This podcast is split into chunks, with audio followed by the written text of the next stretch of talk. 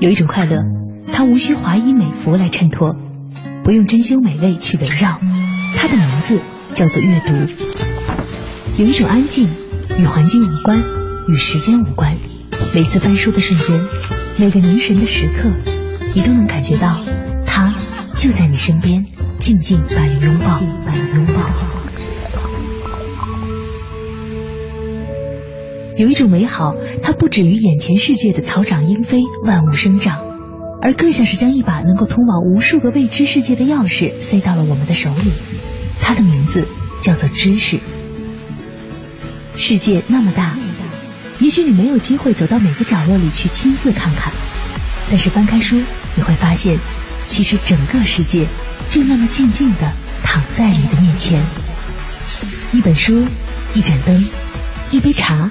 一个夜晚，我们可以拥有的，其实就是全世界。有一个地方，只有我知道，它就在此时此刻，隔开你我的电波之间。凡尘工作室每晚十点，深夜读好书，让我们一起在夜晚用声音来体会阅读的快乐。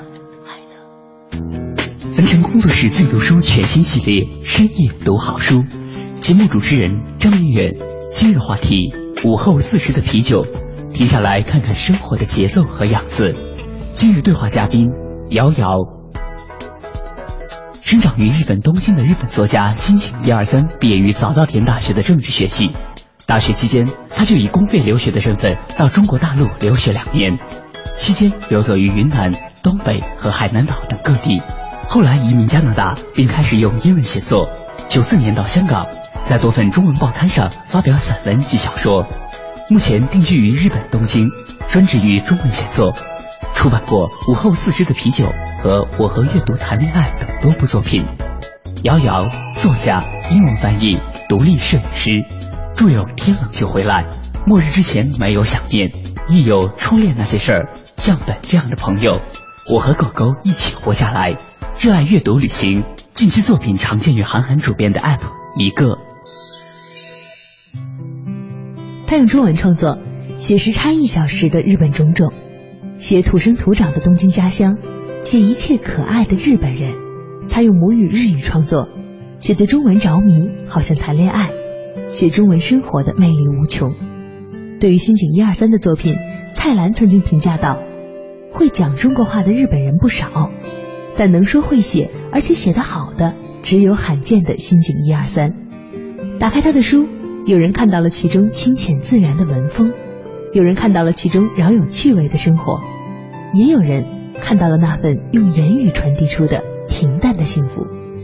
在他的书中，生活节奏的缓慢似乎从来不让人烦闷，而是充满了无穷的精彩。而那些最简单的细节，也在回忆中被赋予了温暖的味道。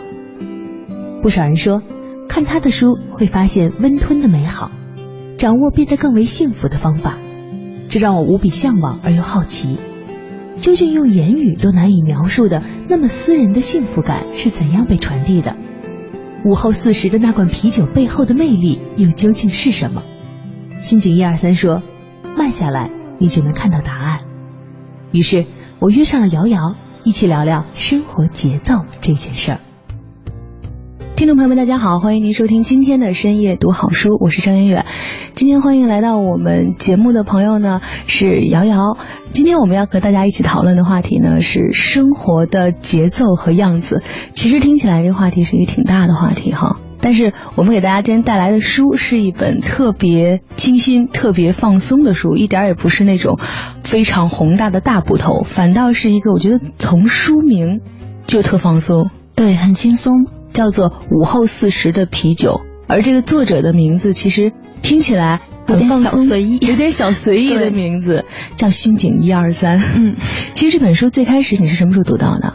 这本书呢，我应该是在去年的时候。嗯，其实我最早接触他的作品是在他的。三本散文选集在中国刚刚出版的时候，我读了前三本。然后《午后四十的啤酒》这本书呢，是他这套散文系列的第四本。嗯，然后我看了他的前三本书之后，就有一点脑残粉的倾向了。对，非常的喜欢他，非常喜欢他的文笔，特别的轻松，特别的愉悦，而且是在任何场合你都可以烦躁了、不开心了，随手都可以拿起来读一下的这样一本书。真的在你给我推荐这个书之前哈，我对新井一二三这个作家完全没有了解。但是当我了解了之后，我发现真的是那种意外的惊喜，一件接着一件。比如说，她虽然是一个日本女作家，对，但我后来才知道她原来是在中国曾经留学过的，所以她的很多作品是用中文写成的，对。而且我觉得，作为一个日本人，他的中文的运用非常的熟练，而且看他的书不会有那种特别复杂或者说特别浮夸的修辞，然后他的中文你读下来会觉得特别的舒服，特别的干净。对，而且他的书呢，其实给人感觉，呃，是一个非常放松的，然后非常轻松的状态。你看他的生活里面，其实。一看到他跟他先生之间生活的这个状态，你也会觉得特别好玩，因为他们两个都是作家，然后一个写散文，另外一个是写鬼怪小说的。对对，我觉得这一听就应该是，感觉上就应该是特别有趣的一家人哈。是的，是的，我最早看这本书的时候，就是被他和他先生的这个状态吸引了。嗯，就是我们可能也会幻想过，这个作家和作家生活在一起是什么样子，会不会张口天地玄黄，闭口就是宇宙洪荒？对，会不会特别的严肃？然后或者两个人在一起，文学观点不不。合了都会打起来。他们都有自己非常强烈的主观意识，但是还可以特别和谐的生活在一起。就包括这个书名，他就是说他和他的先生，然后两个人每天都是在家里写作。孩子去上学之后，各自回到各自的书房，然后一天工作八个小时，一个去撰写非常柔美的这种散文，然后先生就在自己的书房里开始去写这种鬼怪小说。对，然后到下午四点的时候，就像学校打了这个下课铃一样，然后两个人从各自的书房出来，一起来到他们小小公寓的窗口。然后拉开一罐这个日本的啤酒，两罐啤酒碰在一起，然后看着这个窗外的不远处的这个富士山的山顶，一起把这杯酒喝下去。他说这是一天中最幸福的时光。然后我看到这段描述的时候，我觉得我都能够感受到啤酒罐被拉开，然后轻轻的那个响声，然后细细密密的那个泡沫。就算是读者，然后也好像喝下了一杯那个非常清凉的啤酒，非常的舒服。哇，所以我有点理解了为什么说女性读者会很多，因为只有女性读者那种很细腻的想象力，能在一个很细微的情节里面能够脑补出很多东西哈。对，其实这也是好多人在那个书评上面，我看有说到心情一二三的时候是能俘获大量的女性读者的。是的，是的，让我就不由得去想一件事情，你说。究竟所谓的女性观点和女性视角是什么呢？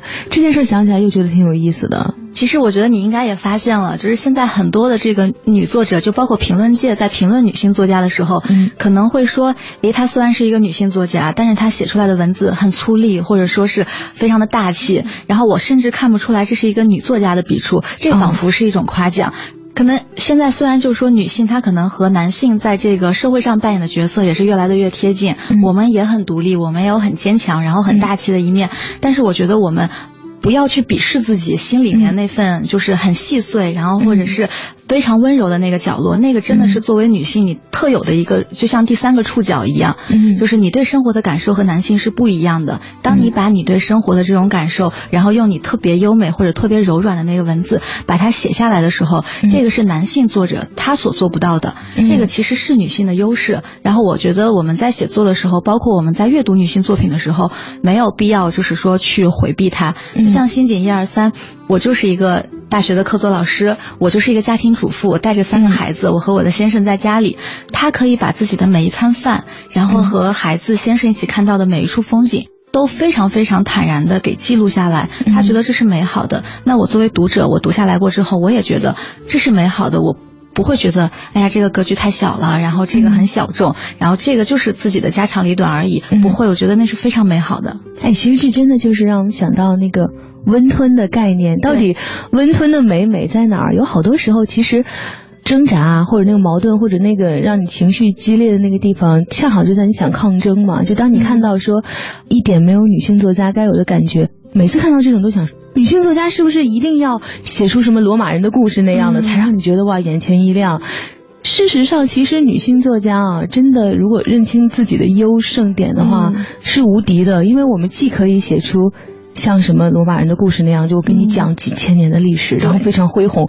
同时，我也可以跟你说，下午我跟我先生打开啤酒罐，然后啪一下，你也觉得很正常。是的，是的。那如果是一个男作家，特别细碎的去描写这些，反而读者会觉得有就是有一点点怪，就是反过来这样一想。我是女人，我可以在社会上独当一面，嗯，但是我回到家里面，我完全可以过我自己的小生活。就像我们现在看到每个女孩子，就是不管她在外面是多么的女强人，可是她一定有脆弱的一面。对，像我周围的朋友，我就可以见到有的女孩子非常的工作狂，嗯，可以在工作的这个奋斗和拼搏上不输男孩子。她可以在地铁上接到一个需要改方案的电话，她就可以在随便哪一站跳下地铁，坐在站台上就开始改方案，就是和男孩子完全没有差别。但是同时，他回到家里面，他深夜回到家里面，他说他最幸福的一刻就是去泡上一杯茶，当那个茉莉花茶倒在那个碗里的一瞬间，他就觉得一整天都被治愈了。这个是女孩子特有的，她对生活幸福的捕捉。男人可能我回到家，哎，我吃饱一顿饭，然后我躺在床上睡了，我这一天就治愈了。可是我觉得再粗糙的女孩子，或者再大大咧咧的女孩子，她一定是心里面有一个小小的柔软的点，就是对那种幸福的感受，就是男性这个性别是没有办法比拟的。哎，其实就像那个新井一二三他曾经说的，人生如果是一场戏的话，比一个人生活、两个人生活或者一个家庭生活，就是演的不同的角色。其实可能外表看起来再粗线条的女生，她内心也是有着特别丰富的内心剧场的。是的，是的，对。然后在这个内心剧场里面。其实有的时候那个温吞的魅力哈，恰好就在于你能够把自己这部分让人觉得可能有点家庭主妇、有点啰嗦、有点温吞的部分拿出来，就是你在自己心里面你不觉得它是一个羞于见人的部分，对，然后特别坦荡的拿出来，就让人觉得为这个勇气也好，然后为这份直白和坦荡，你会觉得有加分。其实这也是辛景他在书他书里面说的一个全新的角度理解生活的尊严哈，生活的尊严其实就是你怎么看待你的那个生活，用什么态度，自己去决定你生活那个质量。嗯，对，其实他那本书里面他就说。生活的质量有的时候并不是你拥有金钱多少可以决定的。嗯，当然他说这个我们努力工作去赚取金钱，然后让我们的生活变得更好，这是一个不置可否的。但不是说你赚了越来越多的钱，你的社会地位越来越高，然后你就更幸福。对他提到了一个词，我觉得很有意思。我此前在一些著著作里面没有看到用自尊心这个词去形容生活的，因为我们想到的自尊心可能是在职场上，然后在竞争中，但其实他是和自己。他的自尊心面对的不是一个实体的人，不是去和别人竞争，而是我面对生活这样一个大的命题，一个那么复杂、那么琐碎的命题。他说：“我要有自尊心。”那我的这个自尊心是什么？就是我要让我住的地方非常的好看。我可能不需要特别名贵的装饰品，我可能就是去路过了花市，我买了一束花回来，我放在餐桌上，我都觉得我的心情会好很多。然后我的公寓不需要很大，但是我推开窗，我能看到蓝天，我能看到富士山。他觉得这个在他生活中非常的重要，而且他就觉得日本其实和中国现在很多的情况非常像，市面上流通的食品也有很多劣质，然后仿冒的这种不健康的食品。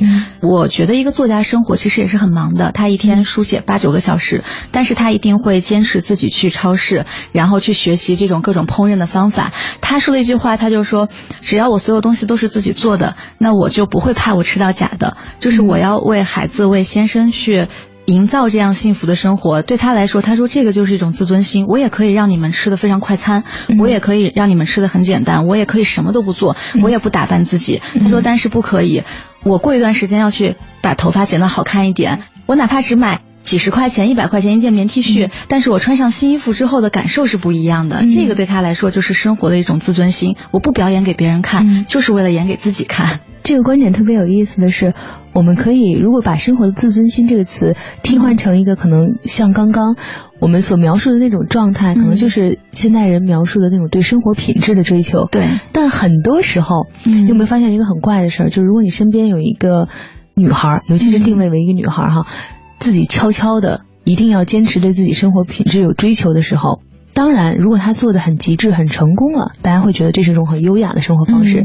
但是在多数时候呢，你身边可能会有另外一种声音是说：“哎，这人挺作的。”嗯，然后什么事儿呢？就是非得给自己有个什么要求，然后有个什么，好像生活没那样，然后你非得打扮成那个很舒服的样子吗？出门反正是要挤地铁的，非得吃一顿很精致的饭吗？然后反正下一顿还是要加班的，所以可能大家慢慢就会变得凑合。但这凑合的状态里面，你就会发现最大的改变可能不来自于你那个服装或者那顿饭，而是来自于你那个心气儿。对，其实就是新景说的这种你的生活的自尊心，你对自己的那种生活下去，怎么样能够保证在看富士山的时候，你觉得自己在过一种优质的生活？是的，是的，这点他就是也有提到嘛，他就是觉得现在的女性就是非常的忙碌，然后大家在工作中，就像你刚刚说的，我要加班啊，我要挤地铁啊，我穿的这么漂亮怎么办？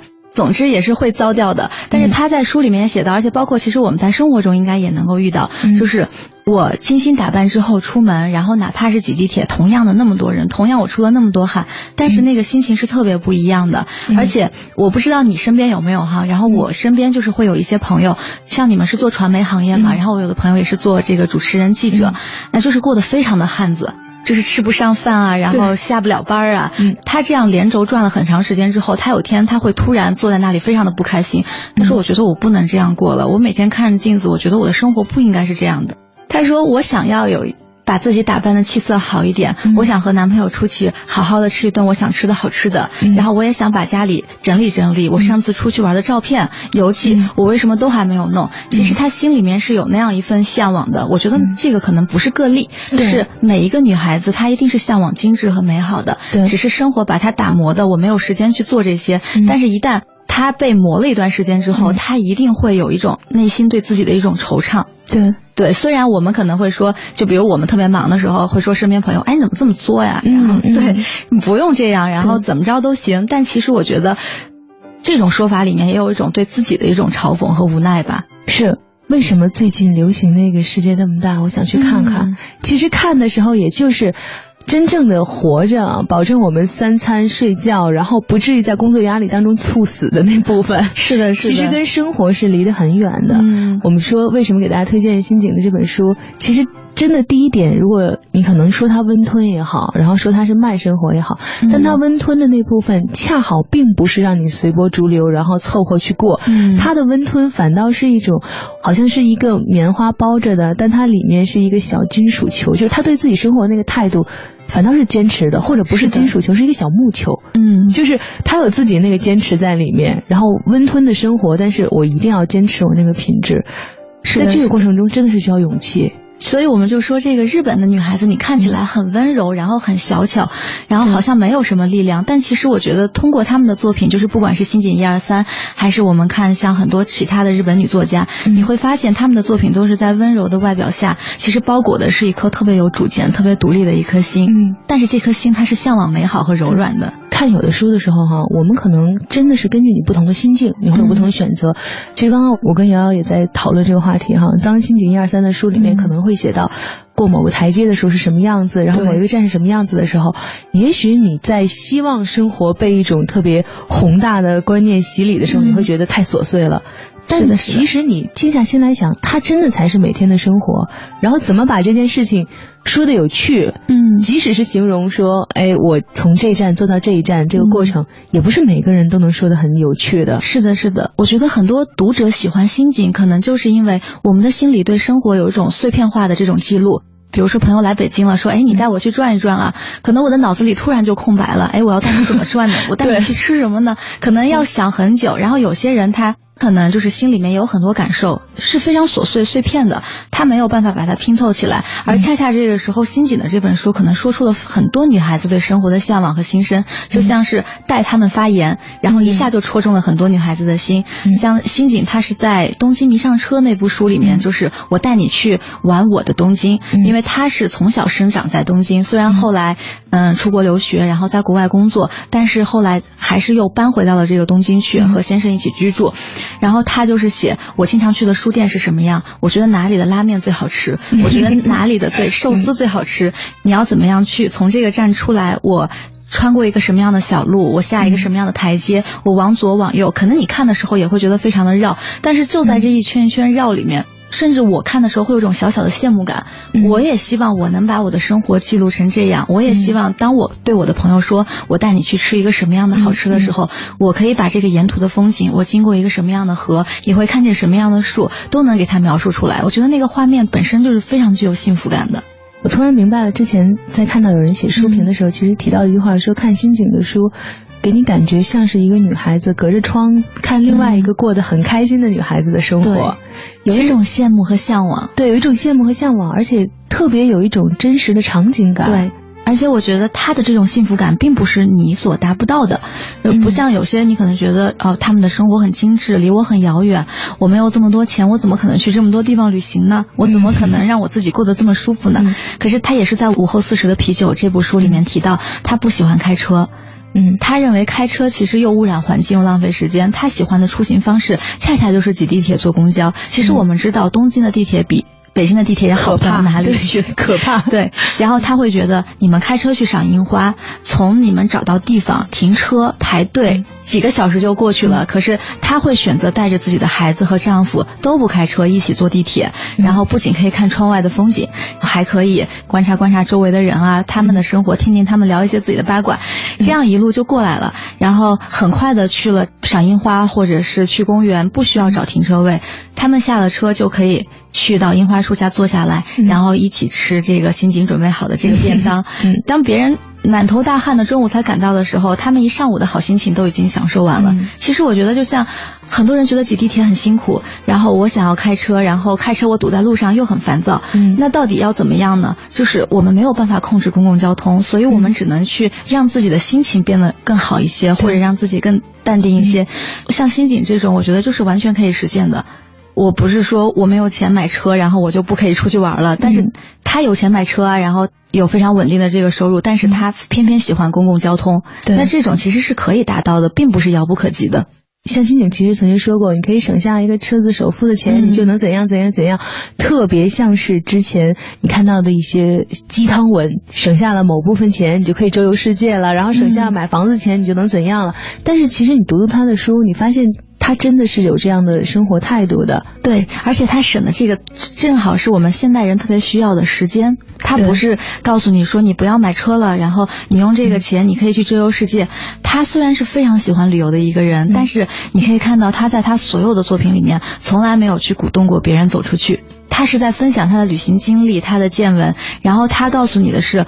时间很重要，心情很重要，吃什么很重要。嗯，对，和谁在一起吃很重要。是的，是的。对你说这个，我又想起来他的这个《午后四十的啤酒》这本书里面有一一开始就是一下把我吸引到的，就是他说他在需要结婚去谈恋爱的时候，他在香港约会了这个不同的男士。嗯，他是一个非常喜欢。吃肉的这样一个女生，但是她又觉得和男士约会，有些男士他会约她去高档的西餐厅啊，然后或者是素食主义者，他们可能认为啊这个女孩子吃素或者吃西餐，然后不要那么大口吃肉、大口喝酒，可能会更好。然后她经过几次约会下来，她都觉得特别的不尽兴，直到她遇到她的这个吃货先生。他说他终于可以就是放下所有的顾虑，什么形象都不需要，就是我大口大口的吃肉，然后大口大口的喝酒。他在那个书里面就说什么叫两个人的幸福呢？就是和相爱的人在一起，一起去吃好吃的东西，吃了一口之后抬起头来彼此看一眼，说真好吃。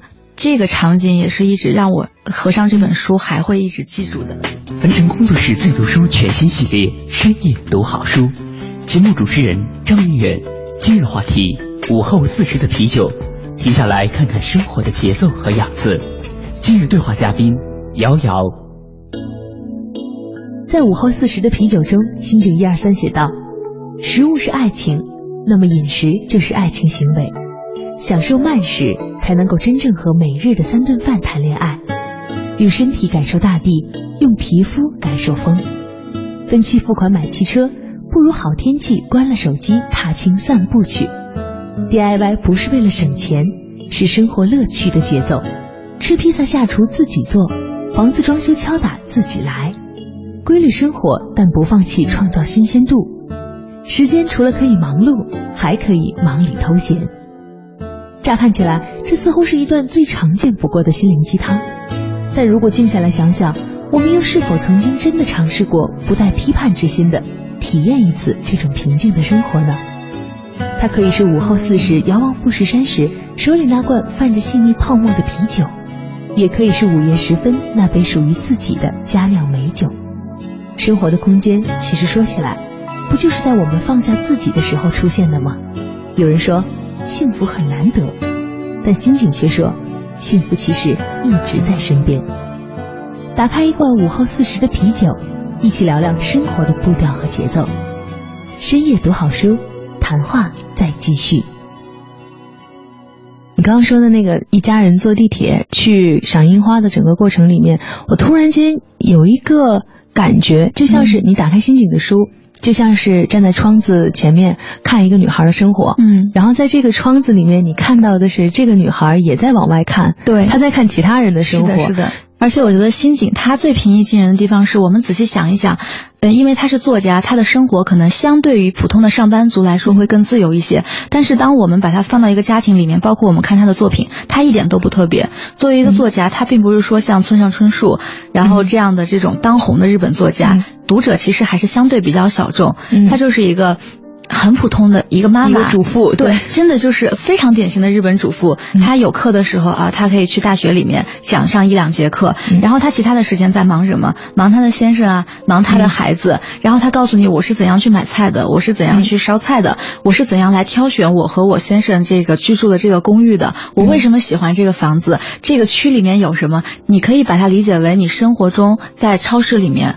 推着这个小车，随时和你擦肩而过的任何一个主妇，对。她真的就是这么这么普通的一个日本女人，她的社会地位或者她的金钱收入也。并不是说多么的遥不可及，所以我觉得他的生活其实是有一定的参照性的。对，我们很多人，我觉得都可以达到他那样的生活状态。他就是像我们一样的这种普通人，只不过他把这些写下来去分享了，让你看到，对我们是普通人，我们可能是家庭主妇，我们在社会上没有那么的叱咤风云，可是我可以过得很幸福，我也可以过得非常的充实。他不是去教你什么，因为这个东西幸福嘛，然后成功其实都是没有办法去教的。而且我相信新锦他也不认为自己的生活就是多么的成功，嗯，他就是让你去发现你自己生活中的这种已经存在的美好，可能你没有注意到它。对，你看到他的生活，你会觉得我推开窗看一看风景，我和先生一起吃一口我想要吃的肉，然后彼此对视的时候说真好吃。然后我为了带孩子去旅行，然后在网上每天在找这种可以全家人住在一起的家庭旅馆。我相信很多女孩子生活中都会有这样的一个瞬间，对。可是你不曾认为那是幸福，对。他就是用他的文字、他的生活的这种画面，然后去帮助你去回忆。你可能真的你看到这个场景啊，我也有过，这个我也有过。然后他告诉你，你不要排斥他，他真的是一种幸福。可能以后你慢慢就会明白。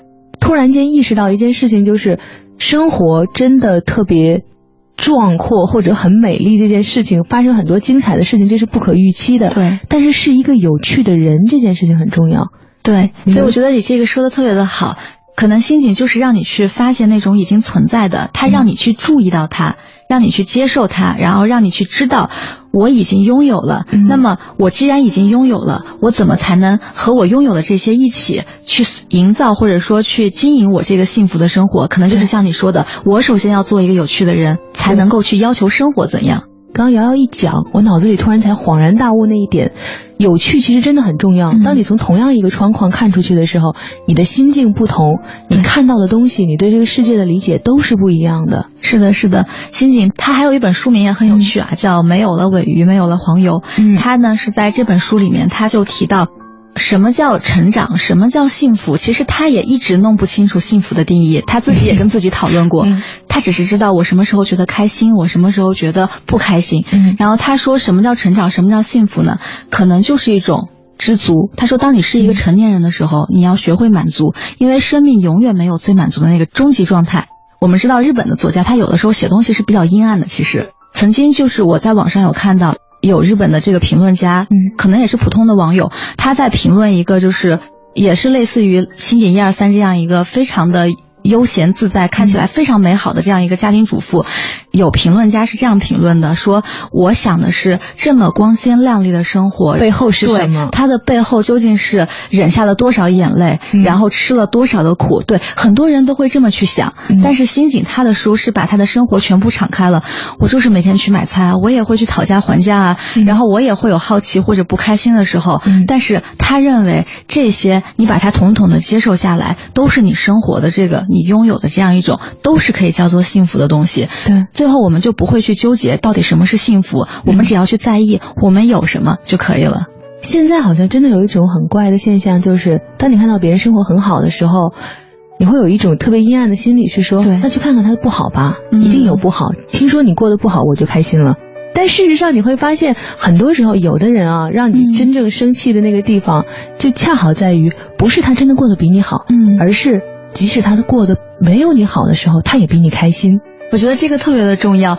确实不会有人是百分之百一天二十四小时全都是开心的，嗯，但是那些成功人士他在。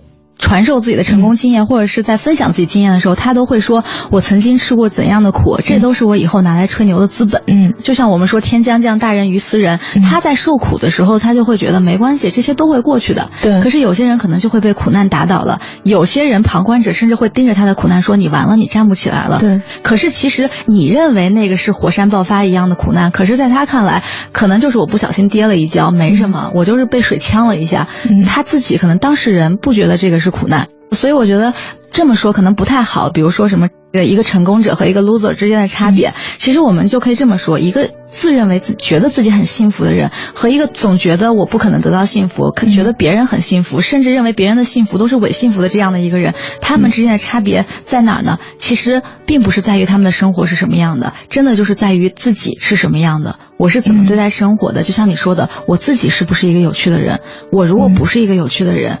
你给我一千座金山银山，我都不可能把我的生活变得有趣。所以，我们与其去看着别人说，啊，他过得好幸福啊，那他背后一定会有不幸福。那我不如把眼光收回来，放在我自己的身上。我去吃我喜欢的东西，我去买一条我喜欢的裙子，我甚至可能给家里面买一个装饰品，我一天的心情就会很好。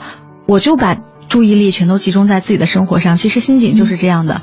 我不去关注别人，他们幸福不幸福，我只知道我的家里面它是秩序井然的，然后每一个人都是开心的，每一个人都是过得满足的，这样就好了。你说的这个突然让我想起一件有趣的生活当中的小事儿哈。嗯，朋友们一起吃饭的时候，最喜欢跟什么样的人一起吃饭？我后来仔细总结发现了，有一类人，他们在朋友当中的名字叫做“看他吃饭就很香”。你跟他一起去吃饭。其实不在意这个馆子是不是很难订，这顿饭是不是真的很好吃，是不是很贵，但是他吃饭的时候就有幸福感，而幸福感真的是可以传染的。是的，是的，像这种朋友真的就是你给他最普通的这个白饭，他拌一点酱油，他吃起来的那个样子都让你觉得他在吃这个什么西式美味一样。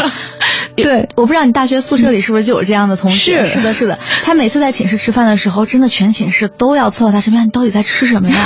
同样是泡面，你的好像看起来吃的就这么的香。我觉得心景就是这样的人，而且经常会有那种时刻，就是在半夜的时候，在女生宿舍，大家明明都说了晚上不吃东西，对，然后有一个人坐起来吃东西，他那个吃的那个整个状态，一会儿你就发现全宿舍所有人都默默起来开始吃东西。是的，是的，哎，我觉得这个比喻特别好，就像一桌人坐在一起吃饭，嗯，同样的饭菜，可能有些人他不会去挑，他会觉得我们朋友聚在一起就很开心，哎呀，我埋头吃就好了，我们聊天就好了，那这样气氛就会特别的愉快。对，那同样。是这样一桌菜，那如果是有的人他坐在那里说：“哎呀，这个菜盐有点多，哎，这个其实可以这样做。”那我们都能想象到，就整个气氛就很难让人继续下去。是的，但其实你说那个菜有变化吗？没有。那重点在什么？还是在于这个人他带给了你一种什么样的气氛？对。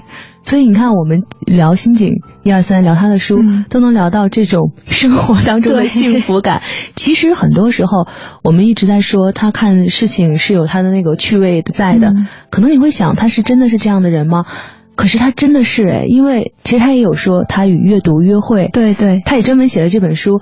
我真的觉得这个女作者能说出这样的话，是一个很有趣的人。她说：“我也不知道接受采访的时候，我最喜欢的作家是谁。对，因为说不定过五分钟我就爱上别人了，我就看上别人的书了。”是的，是的，他的东西都是非常的真实。就像他写小时候，他很羡慕他的先生，他的先生所有的乐器都很精通。会弹钢琴呀，然后会欣赏交响乐。他说他小时候呢，就是有这样的愿望，就是我们知道有些女作家或者说女孩子，她也是那种我不愿意把不好的拿出去，我不屑于让你来同情我，然后我也不想把我不好的东西表现出来，所以她呈现给你的这种幸福感，可能真的是完美到无懈可击的。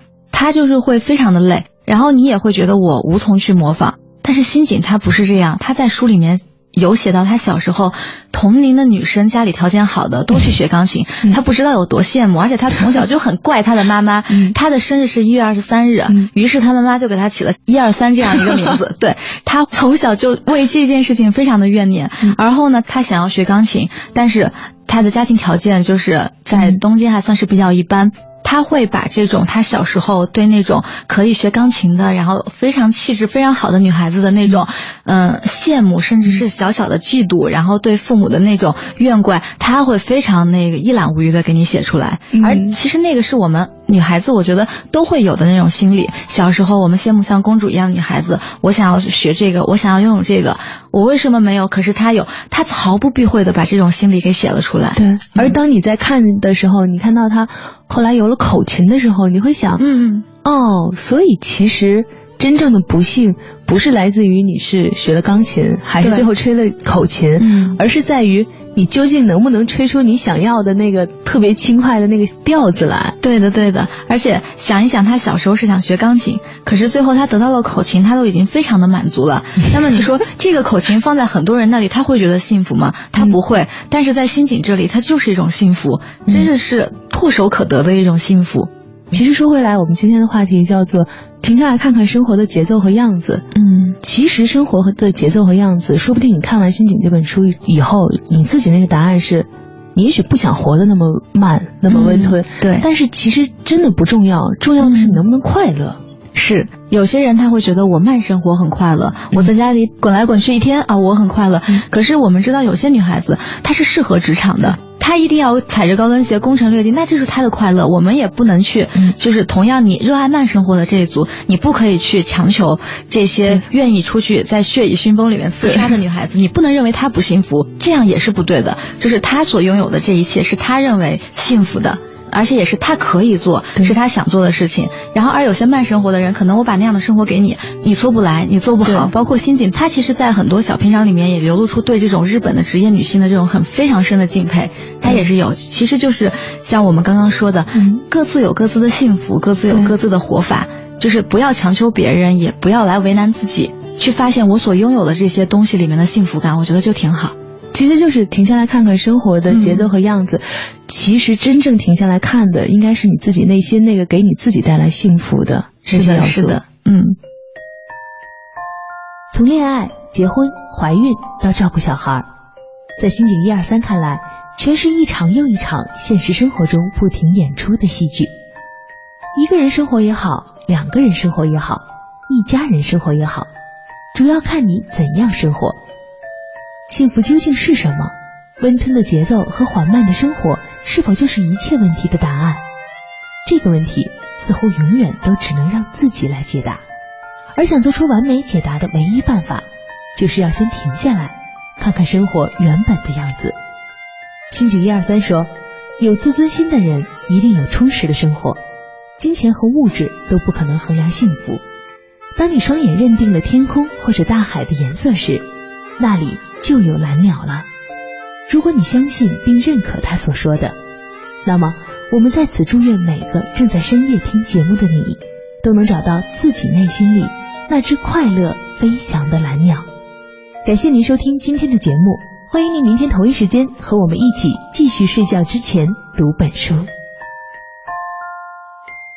凡尘工作室最读书全新系列《深夜读好书》，总策划王小晨。执行策划张云远，制作人马素双。